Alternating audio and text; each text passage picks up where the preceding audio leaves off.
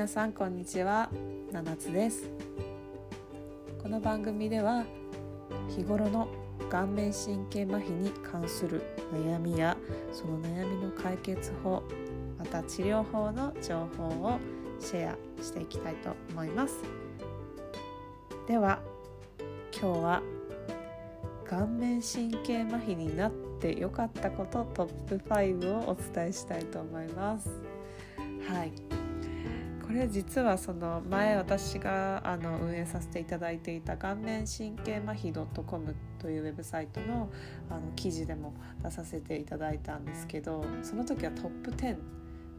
よか顔面神経麻痺麻痺になってよかったことトップ10を書かせていただいたんですけどその内容を忘れてしまって どこにも残ってないのであの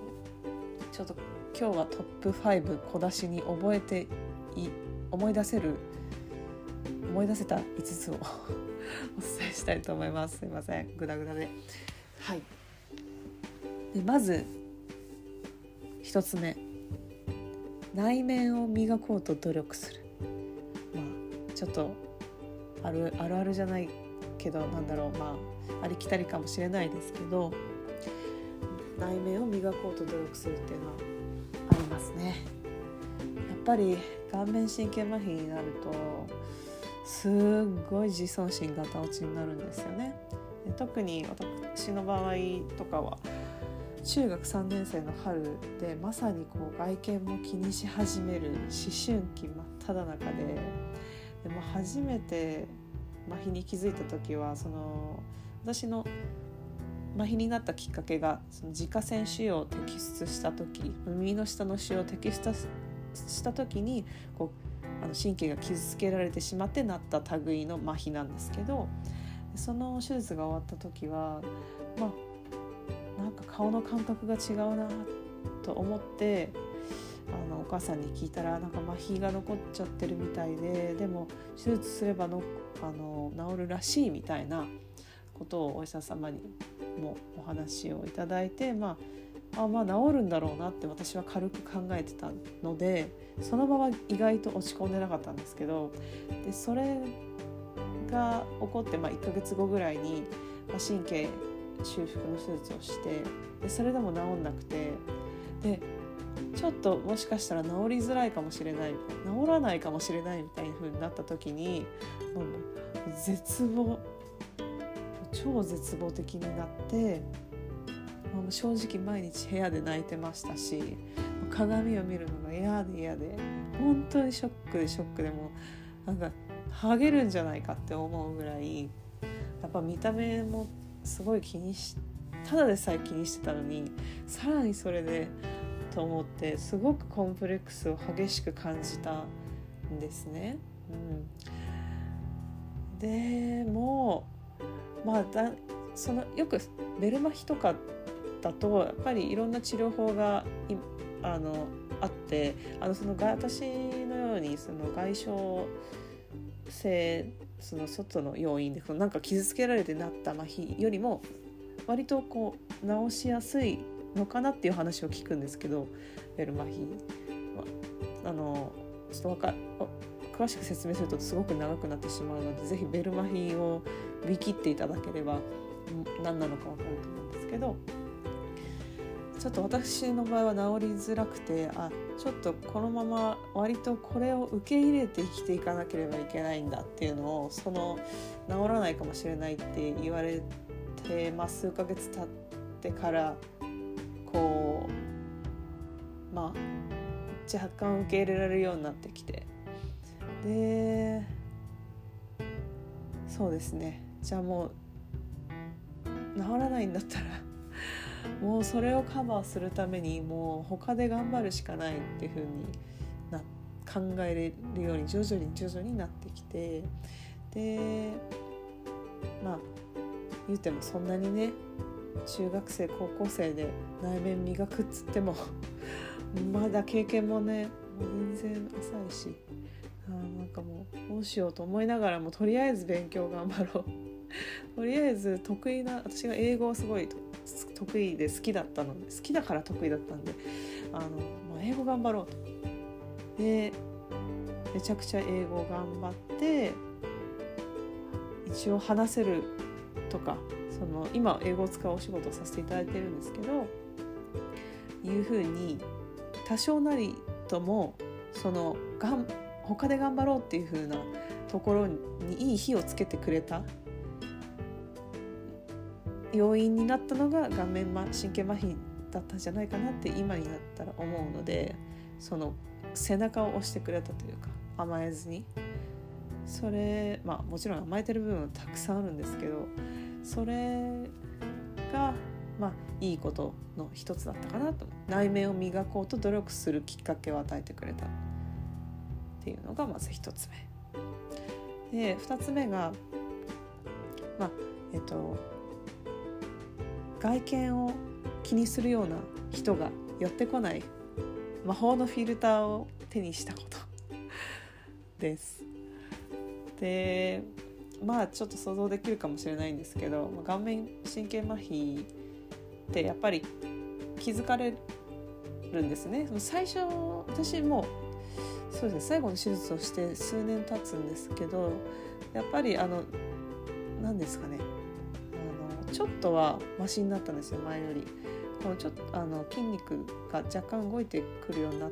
て、まあ、もちろん全然もう正直前と比べたら、まあ、動き的には20%戻ったか戻ってないかぐらいなんですけど、まあ、前よりはそれでも全然マシで。そうだからでもパッと見初めましてでお話ししてる分には、まあ、今マスクで生活してるっていうのもあるんで、まあ、大助かりなんですけどそのパッと見は全然気づかれないんですね最近は。ありがたいことに。ただやっぱりお話をしたり食べたり笑ったりするとあなんか違うなっていうのはやっぱり分かるっていうふうなレベルなんですね。でもまあそんなに、まあ、正直「えどうしたの?」と言われるぐらいではないんですけどまあ皆さん大人なんでねそこは空気を読んでいただいてると思うんですけど。まあそういうのもあったりして、まあ、外見をとても気にするような見た目で判断するような例えば恋愛でもあの外見がパーフェクトじゃなきゃいけないみたいな風に思うような男性とかあの私の場合は男性なんですけど恋愛対象はそのいうような人は正直寄ってこないです。でもそういうような人と自分が一緒にいたいかというといたくないんで、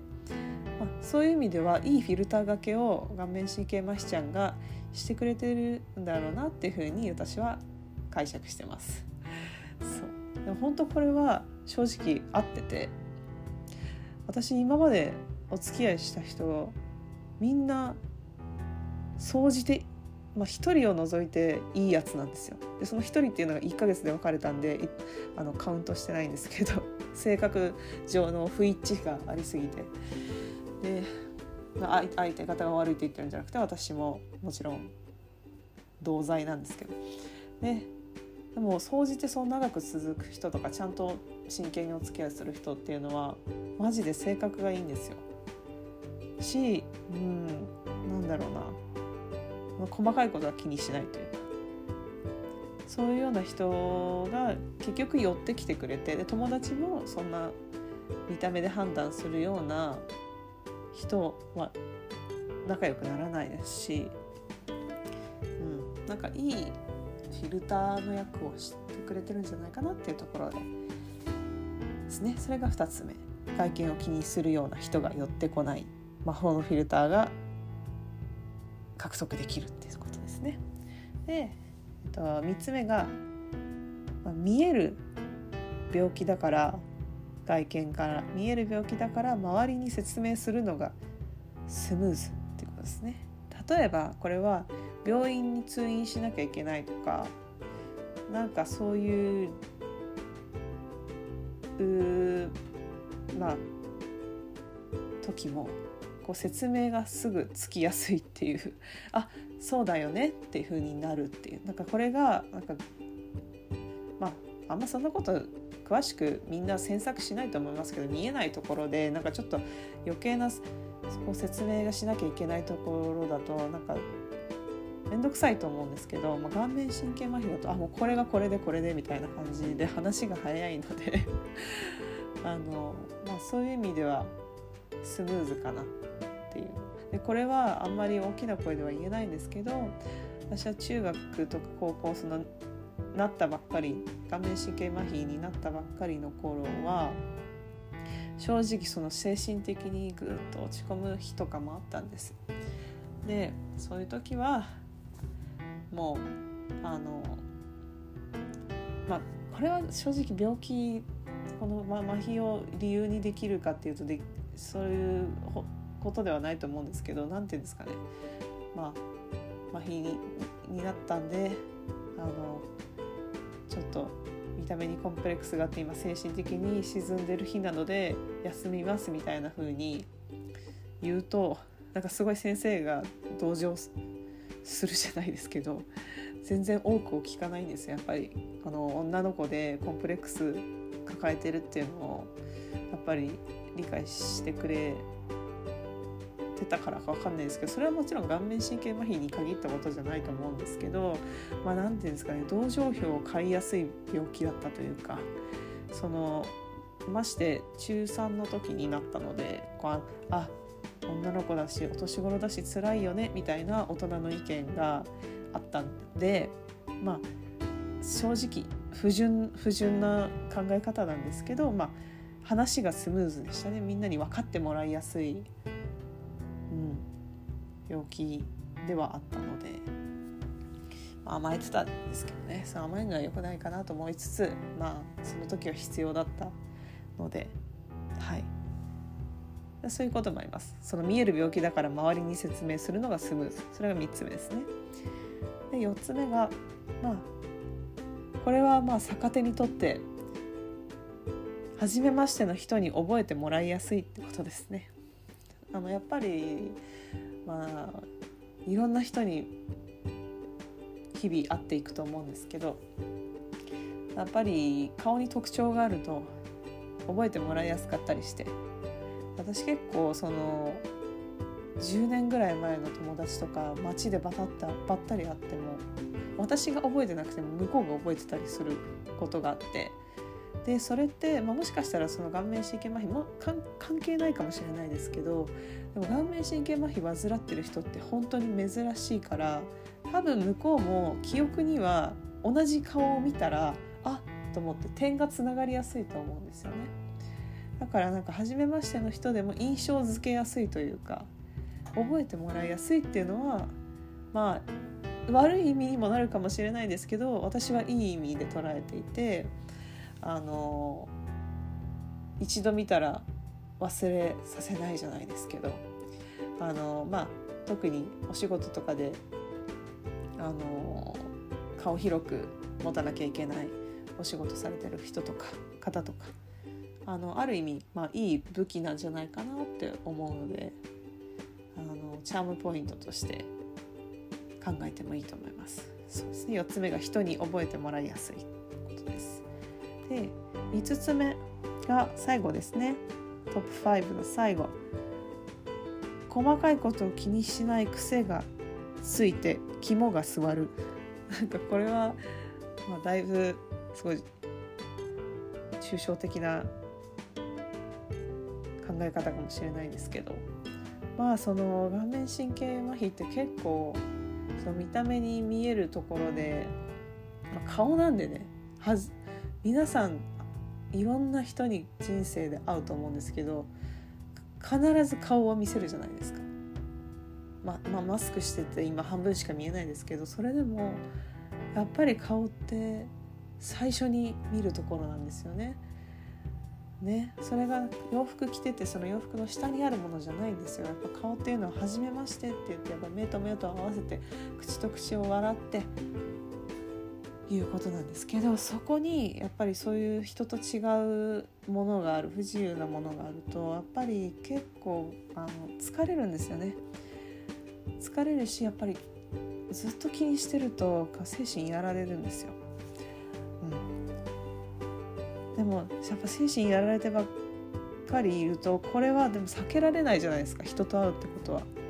もうどうやったって避けられない会っていかないと食べていけないんでもうこれは気にするという選択肢よりも気にしないという選択肢を取るしかないんですよ。生きていくには。その方が楽なんで。ででそういうあもう気にしないスイッチを自分の中でこうこうオンオフオンオフっていうのをもうずっとオンオンオンオンみたいな感じであの習慣化していったらなんかもう顔面神経麻痺以外のこともなんか細かいこと気にしなくなってきてなんか他人の意見とかあの自分がどう見られてるのかとかその麻痺してるところに限らずなんか振る舞いにそんなにこう周りの人の目を気にしなくなるというか Going my way みたいなところがあのいい意味で育てられるかなと思うのでやっぱり日本に住んでるとこう周りの意見とかどう自分が見られてるのかって結構気にしすぎることもあると思うんですけど特に外見に関してそこまであの他の人の意見とか聞か,、うん、聞かなく気にしなくなる。しあとまあそんなもうしょうがないっしょみたいな肝が座る訓練になるんじゃないかなと思います。それはあるとなので結構こう私が持たれる印象としてはこのな、まあ、落ち着いてるじゃないですけど、まあ、あんまりこう動じなさそうというか、まあ、ちるいじゃないですけど細かいことはなんかあんまり気にしなさそうだよね、まあ、いい意味で言ってるのか分かんないですけど、まあ、私はいい意味で捉えてるんですけどそういうふうに言っていただけることがあるので、まあ、それはもうパーソナリティも個性の一つとして生かしていければいいいいんじゃないかなと思うので。これはもう良かったことトップ5に入りました。はい、なので最後5つ目が細かいことを気にしない癖がついて肝が座るでした。はい、いかがでしたでしょうか？と顔面神経麻痺になってよかったことトップ5をご紹介。完全な独断と偏見のもとで選ばせていただきました。はい。でもねこうやってあのあの、まもちろん顔面神経麻痺を治療中の方とかもう完全に治したいっていう方もいると思うんでそれはそれで全然もう私もむしろ、まあ、治せるものなら全然まだ治したいと思いますし。ただちょっと治りづらいケースだったので私の場合は。なのであのまあ、ポジティブ変換まあ、今の時代ねネガポジ変換とかよく言いますけどそのネガポジスイッチ好転スイッチをこう早めに切り替えてこうハッピーに生きていきたかったのでそれをした中で思ったことでした今日ご紹介したのは顔面神経麻痺になってよかったこと。はいね、やっぱり落ち込むことが本当に多い病気だと思うんですけども全然いいこともたくさんあるのであのねそこにこう集中して自分に言い聞かせてよかったこと